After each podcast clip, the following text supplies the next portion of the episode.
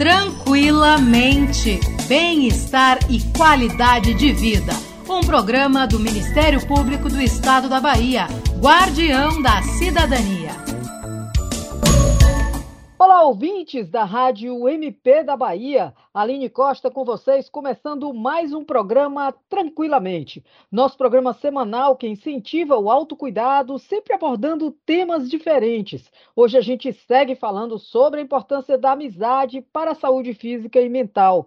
Continuamos também desenvolvendo no Ministério Público ações voltadas para a promoção da saúde e qualidade de vida no ambiente de trabalho. O MP reconhece a importância fundamental dessas iniciativas, pois sabe que não apenas impactam positivamente o bem-estar dos integrantes, como também contribuem para um ambiente laboral mais produtivo e harmonioso. Compromisso do Ministério Público é estabelecer um ambiente que promova a valorização da saúde e qualidade de vida no trabalho, reconhecendo que integrantes saudáveis são o alicerce de uma instituição próspera e sustentável. O Tranquilamente é transmitido também pelo Ministério Público de Minas Gerais e pelo Instituto Nacional de Seguridade Social, INSS. Um abração aos ouvintes que nos escutam e não esqueçam de cuidar da saúde mental, que é essencial.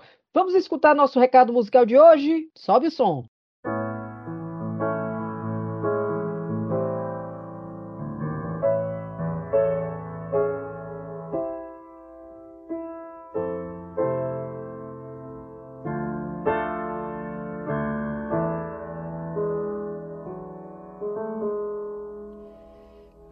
Atravessando uma ponte de noite no meio da chuva, cercada pelo silêncio daquela cidade do interior. Depois da ponte, uma estrada de terra molhada de chuva, cercada silêncio e sem nenhum pedaço de amor. Vendo os olhares desertos de tantas pessoas antigas, tantas pessoas amigas querendo um cigarro e um carinho. Gente que puxa uma briga na estrada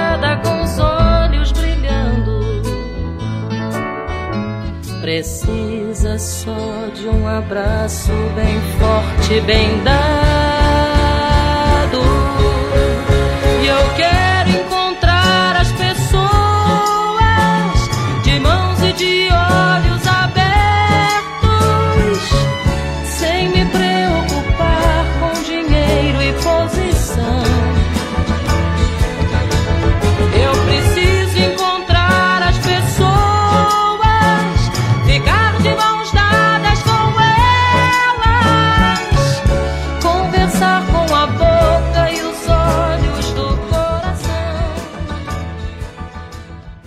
Eterna pimentinha Elis Regina cantando Olhos Abertos, música mais do que linda, pois evoca a necessidade de mantermos relações de amizade, principalmente quando afirma: eu preciso encontrar as pessoas, ficar de mãos dadas com elas, conversar com a boca e os olhos do coração. Os brasileiros são o povo que mais sente solidão no planeta, segundo pesquisa recente realizada pelo Instituto Ipsos em 28 países, divulgada em 2023. Esse dado nos surpreende justamente porque os brasileiros são conhecidos por serem, em geral, pessoas alegres, extrovertidas e cheias de amizade.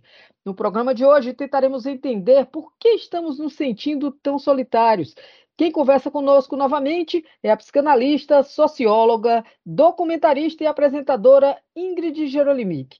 A gente conversou com a Ingrid semana passada, que nos ajudou a refletir sobre a relação entre amizade e qualidade de vida, e hoje ela retorna para nos auxiliar e compreender o seguinte questionamento: Não ter amigos prejudica a saúde mental? A Ingrid apresentou a primeira temporada de seu programa Brasil no Divã, na revista Carta Capital. Também é comentarista, com artigos publicados em veículos como Revista Cult, UOL, Marie Claire, Revista Fórum, Carta Capital, Jornal O Dia, além de contribuir como consultora em temas ligados à psicanálise, sociologia e política para outros diversos veículos. Como documentarista, Ingrid é autora e diretora do curta-metragem Revolução dos Afetos, que fala sobre o tema da solidão na contemporaneidade. Ela também é autora do documentário Explante, que levanta o debate sobre a pressão estética e o impacto na saúde física e mental das mulheres. Ingrid, seja muito bem-vinda mais uma vez ao nosso programa Tranquilamente. Oi, Aline, eu que agradeço mais uma vez a participação, estou muito feliz de estar aqui com vocês, conversando para o programa Tranquilamente, que também é um programa tão importante para a gente falar aí sobre saúde mental. Né? Maravilha, obrigada mais uma vez. Uma sociedade competitiva estimula a desconfiança entre as pessoas e uma maior seletividade em relação a quem podemos confiar e partilhar as nossas vidas. Como reflexo disso, o distanciamento e a solidão passam a ser uma forma de nos protegermos. Segundo uma pesquisa realizada pelo Departamento de Psicologia Experimental da Universidade de Oxford, os nossos círculos sociais se expandem em torno dos 25 anos de idade. E depois disso, as pessoas se tornam mais seletivas e vão diminuindo o número de amigos. Mas até que ponto essa seletividade nos aprisiona em bolhas ou nos torna pessoas solitárias? Ingrid, como é que a dificuldade de fazer amigos e de se sentir em relacionamentos de confiança pode prejudicar a nossa saúde mental? Prejudique muito. E você trouxe aí dados importantes dessa pesquisa, e eu acho fundamental a gente pensar como que é a diferença mesmo entre na construção dos nossos laços sociais, porque quando a gente é criança, a gente não tem essa desconfiança do outro. E a gente tem relações de amizade que a gente constrói baseadas no afeto, elas não estão baseadas em saber o que, que aquela pessoa faz da vida, quanto ela ganha por mês, enfim, ela, essas coisas não são importantes. Classe, gênero, nada disso é importante para a criança. O que, que importa realmente é aquela troca de afeto que ela acaba desenvolvendo ali com aquela outra criança. Então, acho que a gente precisa resgatar esse olhar para as pessoas, que é um olhar menos desconfiado, um olhar mais aberto para que a gente possa descobrir o outro e ter interesse também, porque eu acho que uma das coisas que faz com que a gente vá perdendo essa capacidade de se relacionar e fazer amizade com o tempo é, mais uma vez, a gente não prioriza as amizades e a gente vai percebendo que na realidade que a gente vive, na sociedade que a gente vive, a gente pode confiar muito pouco nas pessoas. É uma sociedade que desconfia o tempo todo. E é claro que isso traz impactos inúmeros para a nossa saúde mental, para a capacidade que a gente tem de desenvolver os nossos laços, de desenvolver os nossos afetos. E isso vai deixando as pessoas cada vez mais ansiosas, deprimidas, solitárias. A gente está vivendo, como eu disse, uma epidemia de fato da solidão, que é causada por esse olhar desconfiado, porque essa sociedade cada vez mais individualista é o que faz isso com a gente. Então, eu acho que tem um impacto grande que a gente precisa olhar para isso e olhar como saúde pública, porque a solidão que a gente vive hoje não é à toa que países como a Inglaterra, como o Japão, já criaram até ministérios da solidão, porque estão entendendo que isso é um problema de saúde pública. E aqui a gente não está falando de ficar sozinho, né? Às vezes você está numa multidão e se sente só, né? Isso, a solidão, ela é um negócio interno, é uma coisa que compromete mesmo a saúde mental, né? Tem um meme que eu vi que é interessante observar esse reforço nessa desconfiança, né? Ele diz: Feliz era Jesus, que aos 33 anos de idade tinha 12 amigos. E desses 12, um negou ele três vezes, o outro traiu, né? Então, assim, já existia um processo de desconfiança naquela época, né? E isso reforça essa questão das relações de amizade, de a gente ficar sempre com o pé atrás, né? É um negócio muito louco, assim, que está muito pesado agora nesse momento, né? É, com certeza. Mas a gente tem duas coisas, porque o ser humano tem essa dualidade, a gente tem a pulsão de vida, a pulsão de morte. A gente costuma dizer que a pulsão de vida, que a pulsão de Eros, é essa pulsão que nos impulsiona para o mundo, que nos abre para os afetos, que nos abre para as relações. E a pulsão de morte, pelo contrário, ela é essa pulsão da desconfiança, do medo, do ódio, que a gente tem visto muito isso no mundo contemporâneo, o ódio contra o outro, o ódio contra as diferenças. Então, acho que a gente precisa repensar a sociedade, não só do ponto de vista da amizade, mas entendendo a amizade como coletividade. A Hannah Arendt, que eu gosto muito, ela fala de um conceito de amor mundi.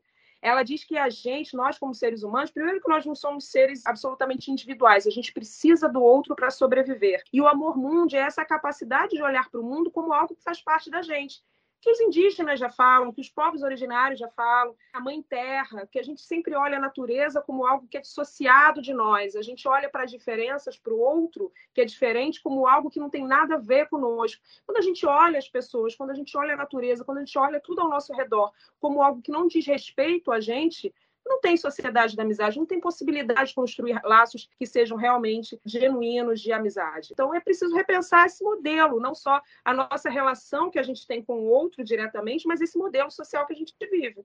Isso tem um impacto, né, Ingrid, muitas vezes na saúde mental de forma fatal, né? Há pessoas que desistem, né, de viver por conta da solidão. Há outras que simplesmente acham que trocar gente por animais é. Aliás, é, é, um ditado que se diz muito antigo que o cachorro é o melhor amigo do homem, né? Esse ditado ele fala muito sobre isso, né? Sobre essa desistência das amizades, assim. Ah, eu prefiro conviver mais com animais do que com gente, porque gente é muito complicado. E muitas vezes essa complicação ela é uma ida e vinda, né? Digamos que nós também somos complicados, todos nós, né? Como é que a gente faz para resolver isso, meu Deus?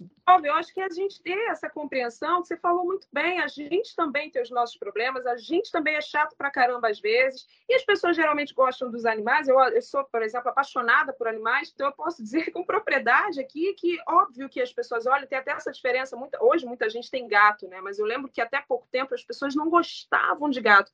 Por quê? Porque gostavam mais do cachorro. Porque o cachorro tem essa tendência, tem essa amorosidade, independente do que você faça, o cachorro tá lá, tá com você, ele te segue como um líder máximo que ele tem. E o gato não. O gato é mais independente, então o gato exige de você ali uma troca maior que o cachorro não.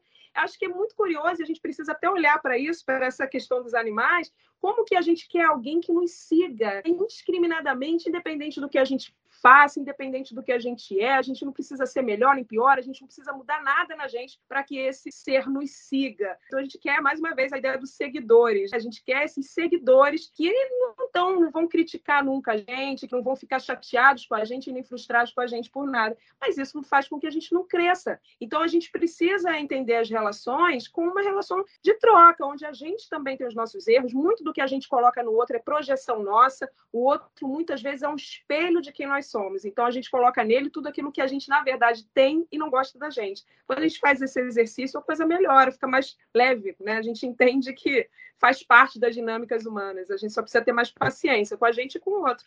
Aí. Eu acho que a pandemia ela nos trouxe muito essa reflexão, né, sobre essa questão do isolamento social. A gente saiu do nosso ambiente de trabalho, né, que era um ambiente que, por mais que você não goste do seu colega, que não goste do seu chefe, mas aquilo era uma realidade que fazia mover, né, a sua saúde mental, seja para o bem ou para o mal, mas enfim, de alguma forma você trabalhava isso. E se isolar não é a, a solução, né, para nada. Essa solidão, a gente pode identificar antes que ela interfira e provoque prejuízo à nossa saúde? Sim, eu acho que a gente, claro, a pessoa vai percebendo que ela está com cada vez mais dificuldade de se relacionar, de se comunicar, de sair de casa, de falar com outros, de trocar, vai perdendo interesse pela vida, pelas pessoas, por coisas que ela gostava. E você pode entrar num quadro mesmo de depressão. Tudo vai depender. É claro que existe uma diferença entre solidão e solitude. Há pessoas que gostam de estar mais sozinhas. Isso é absolutamente normal. Não há nenhum problema com isso. E até saudável, né? É até saudável, exatamente, porque você não precisa sair de uma relação, pular para outra porque você se sente muito só, você não precisa estar o tempo todo com pessoas porque você não quer pensar nos próprios problemas, você quer ficar ali surdecido para as questões que vão sendo trazidas para você, para você olhar, para você pensar, para você escutar. É perceber isso, é perceber, não, eu sou uma pessoa, eu gosto de ficar sozinha, gosto de ler os meus livros, de ficar na minha casa. Chega num ponto que se você não conseguir ter mínimo de relação com o outro, se você evita o tempo todo as pessoas porque você não consegue mais lidar com elas, aí realmente você pode pensar que está se tornando um problema. E isso vai se agravando com o tempo se você não buscar formas de lidar com isso, né? Ingrid, a partir desse momento de pandemia aí, que na verdade aprofundou muito essa questão do isolamento, do individualismo, das pessoas se introverterem mais, se colocarem mais para dentro, e não que elas estejam fazendo um olhar para dentro, né? Elas só entraram no ovo, na casca e ficaram lá dentro, né? Quietinhas e muitas vezes não tão quietinhas assim, mas inquietas do que se espera e causando estragos na saúde física e mental profundos.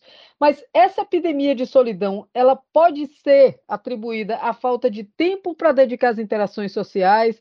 Você falou um pouco do tempo no programa passado, né, da gestão do nosso tempo, né? Quanto tempo a gente passa fazendo coisas que são muito supérfluas, superficiais, que não são necessárias, digamos assim, no sentido de que você realmente precisa, né? A gente está tão ocupado que não dá tempo para dedicar a fazer e manter essas amizades de qualidade. Ou aconteceu alguma coisa diferente a partir dessa pandemia aí, e alguma novidade, algo que você tenha detectado que tenha causado isso? É, tem a questão do tempo, como eu disse, as pessoas precisam sobreviver, todo mundo tem que trabalhar, a gente chega no final do dia está super cansado, mas tem, claro, o fato da gente estar tá realmente com cada vez mais dificuldade de se relacionar, porque a gente, por um lado, está numa sociedade cada vez mais hiperconectada, onde a gente pode falar com as pessoas o tempo todo, e isso também tem um desgaste emocional e um desgaste mental. Você, às vezes, tem uma relação de trabalho onde você está no WhatsApp às 11 da noite precisa responder, porque você tem medo, se não responder, você ser substituído por uma outra pessoa. Então, tudo isso também gera um desgaste muito grande. A gente tem uma dificuldade, isso vai ser cada vez maior, até a nossa memória está mudando nesses novos tempos, porque a gente não consegue mais absorver o fluxo de comunicação que é gritante, que a gente fica o tempo todo recebendo mensagens e informações na internet. E tudo isso gera um cansaço mental muito grande. Então, quando a gente vai, às vezes, trocar ou escutar, a gente já está tão cansado, esgotado mentalmente, que a gente não consegue espaço nem na nossa mente para que a gente possa absorver essas trocas, essas comunicações. Então, acho que tudo isso faz parte desse contexto. E a própria pandemia, é claro que ela traz, é assim, a gente tinha muitas esperanças, né, que no final da pandemia muitas coisas seriam melhores. Eu acho que também essa frustração ela foi enorme, no sentido de que as coisas não melhoraram, as relações não mudaram. A pandemia gerou essa esperança de que a coletividade, a sociedade melhoraria. E não foi isso que aconteceu. Então, acho que é uma série de fatores ali. E o fato também da gente acabar ficando mais recluso, a gente lidar com a nossa própria incapacidade de lidar com algo tão cruel ali contra aquele vírus, que matando pessoas próximas, ou seja, lidar também com essa questão da morte, da finitude da vida, de como nós somos frágeis no mundo. Tudo isso gera, claro, essa reclusão nossa. Mas eu acho que essa reclusão, essa solidão que a gente tem falado aqui, ela tem muito a ver, principalmente, com a questão questão do individualismo, como a gente está se relacionando com o outro num mundo cada vez mais individualista. Foi muita confusão, né? Além dos problemas que a gente já tinha, né? Dobraram, assim. Aí tem a confusão das fake news, de coisas que você tinha que se preocupar, o que era verdade, o que era mentira. Até isso, né? Isso não é pouca coisa. Um esgotamento mental muito grande. A gente viu aí nos últimos tempos como foi essa polarização política que também acontece no Brasil e no mundo, o como que isso nos desgasta mentalmente, quanto que isso contribuiu para piorar a saúde mental da população brasileira brasileiro. O brasileiro é o mais deprimido, é um dos mais deprimidos e ansiosos do mundo inteiro. Né? É aquele país que a gente sempre fala, nossa, o país do samba, da alegria, da felicidade. Não é bem assim. A gente vai vendo que o Brasil tem os piores números no que diz respeito à depressão e à solidão. Então, tem algo de muito errado aí, né? Verdade. Ingrid, pesquisas relatam que no ambiente de trabalho, funcionários solitários são mais propensos a se sentirem insatisfeitos e esgotados. A gente viveu aí esse período de pandemia onde a gente saiu do ambiente de trabalho, foi para casa, eu falei sobre isso um pouquinho, e agora a gente está retornando com as mesmas frustrações de sempre, né? Muitas coisas não mudaram, seu chefe continua o mesmo, talvez ele explorando um pouquinho mais. Como é que a gente estimula relações de amizade nas empresas e instituições? Porque são ambientes diferentes da casa, do bar, dos outros ambientes. Como é que a gente pode estimular isso? Ah, primeiro, a gente tem que mudar essa cultura organizacional das empresas, muitas empresas, porque quando você tem trabalhadores e trabalhadoras ali com jornadas exaustivas, que encontram uma série de questões ali dentro do ambiente de trabalho, que também são muito difíceis de lidar, às vezes bater metas que são insustentáveis, são muito difíceis, às vezes um ambiente muito tóxico que desperta, que estimula a competição entre diferentes grupos dentro daquele ambiente de trabalho. Tem como você pensar em saúde mental se você não criar um ambiente organizacional organizacional que realmente estimule a amizade, os laços sociais entre as pessoas, relações que sejam menos tóxicas, que sejam relações afetivas de fato, ou relações que construam ali uma lógica de comunidade, de crescimento coletivo. Então, acho que é muito importante pensar uma cultura de empresarial que seja uma cultura organizacional de qualquer instituição de coletividade, de fato. Vamos crescer juntos. Se perde, perde junto, mas se ganha, ganha junto, e está todo mundo ali. Então, eu acho que é tirar também esse peso, porque muitos trabalhadores, as pessoas já têm tantas coisas para fazer, já tem tanto trabalho ali e ainda tem que cumprir uma meta. Nos consultórios, o que mais se fala é trabalho e amor, que é o maior problema das pessoas. Não, é o amor é o trabalho. Então você imagina o quanto que isso ocupa na mente das pessoas. E aí a pessoa está preocupada, tem que cuidar da família, pega ônibus duas, três horas para ir para voltar e ainda tem que bater aquela tal meta. Não há saúde mental que aguente, né? Verdade. A gente tem que botar como prioridade cuidar da nossa saúde mental, porque aí a gente consegue lidar, né, com esses dois estresses na vida, que é o trabalho e o amor. Exatamente. E ter amizades, né? A gente está chegando ao final desse programa mais uma vez, Ingrid, e eu tenho uma última pergunta. Muitas vezes nós estamos tão presos a uma situação, tão profundamente mergulhados em problemas, que a gente não percebe que a gente está se isolando, que a gente está ficando mais, sei lá, ranzinza, mais antipático. É, o cansaço nos toma de uma forma que a gente muitas vezes cega para nós mesmos. Né? Como é que a gente pode intervir quando a gente percebe que alguém está sofrendo com a solidão, que alguém está precisando sair um pouco de casa, fazer novas amizades ou reconstituir amizades antigas, né? entrar em contato com as pessoas que você gosta, mas que você não vê há muito tempo. A gente tem como fazer isso dessa maneira, sem ser invasivo? Como é que a gente pode ajudar uma pessoa assim? Eu acho que somos nós mesmos os agentes dessa, desse contato com essa pessoa. Às vezes a pessoa só quer sentir que tem alguém que se preocupa com ela, com alguém que liga para ela, mandar uma mensagem, perguntar se está bem, se puder, se estiver perto, vamos ao cinema, vamos passear, sei lá, vamos fazer alguma atividade é trazer essa pessoa para o mundo, para a vida que está acontecendo. Porque muitas vezes a pessoa sequer tem força para isso. Muitas vezes essa pessoa mergulhou num lugar tão dela e tão profundo que é difícil mesmo, mas é ter paciência, não julgar, falar ou ser um instrumento também de escuta, porque eu sei que muitas vezes na ansiedade de querer fazer algo por aquela pessoa, a gente fala muitas coisas no sentido de, olha, ah, mas para quê? Que bobagem. Ah, a sua vida é tão boa, você não tem motivo para se preocupar, você não tem motivo para estar tá assim. Mas a pessoa está e aquilo é real e a gente precisa entender que aquilo é real. Eu acho que a primeira coisa é reconhecer e respeitar aquele sentimento daquela pessoa. Não somos nós os julgadores para dizer se aquela pessoa tem ou não razão que justifique aquele sentimento. Não somos nós que vamos julgar isso. E esse é um instrumento real de escuta. É dar um abraço, poder que o abraço tem. Tem a Ama, que eu acho que eu não gosto muito dessa coisa do guru, mas eu acho que ela é uma figura que eu acho exemplar assim para trazer que ela é chamada de guru na Índia e tal, mas ela, ela que trouxe aquele conceito que rodou a Europa inteira, aqui no Brasil também, do abraço, né? O poder do abraço. Então ela vai lá e as pessoas rodam muito para serem abraçados pela ama. Não precisa ir tão longe, né? Não precisa ir lá na Índia. Vamos dar um abraço aqui. Às vezes um abraço tem um poder terapêutico que a gente não faz nem ideia, mas eu acho que é fundamental, claro, essa pessoa precisa também de ajuda profissional, a gente tem que desmistificar e está desmistificando a terapia. A terapia é para todos. A gente tinha muito preconceito com a terapia. Então é fundamental que a pessoa esteja em terapia, mas que também encontre esse lugar e esse eco de pessoas que possam ali trazer esse conforto, essa amizade. Sentar junto para ver uma Netflix ajuda bastante, já traz esse acalento que a pessoa precisa para a alma. Aí, vamos aproveitar que o brasileiro gosta de abraço, né? Principalmente o nordestino, né? O nordestino adora abraço, é calor humano em tudo que faz. Para abração todo mundo, também tem que gosta de abraço. Respeitando as culturas, mas a gente brasileiro gosta bastante. Gosta gente, bastante. Tem no Nordeste que eu amo, também é muito parecido com a cultura carioca, então tá tudo certo. Né? Tamo junto. Maravilha, Ingrid. Infelizmente a gente chega ao fim de mais um programa. Eu queria conversar muito mais. Esse tema da amizade é um tema que me deixa muito feliz, me deixa muito alegre. Tenho certeza que as pessoas também sentem um pouco disso, porque abre uma porta, uma janela, um caminho para a gente ser mais feliz, né? Ter mais momentos de bem-estar e assim aumentar a nossa qualidade de vida. Então, eu agradeço imensamente essas duas semanas de conversa que a gente fez. Tive imenso prazer de conhecer você e poder conversar sobre isso. Então, mais uma vez, muito obrigada pelo nosso bate-papo aqui.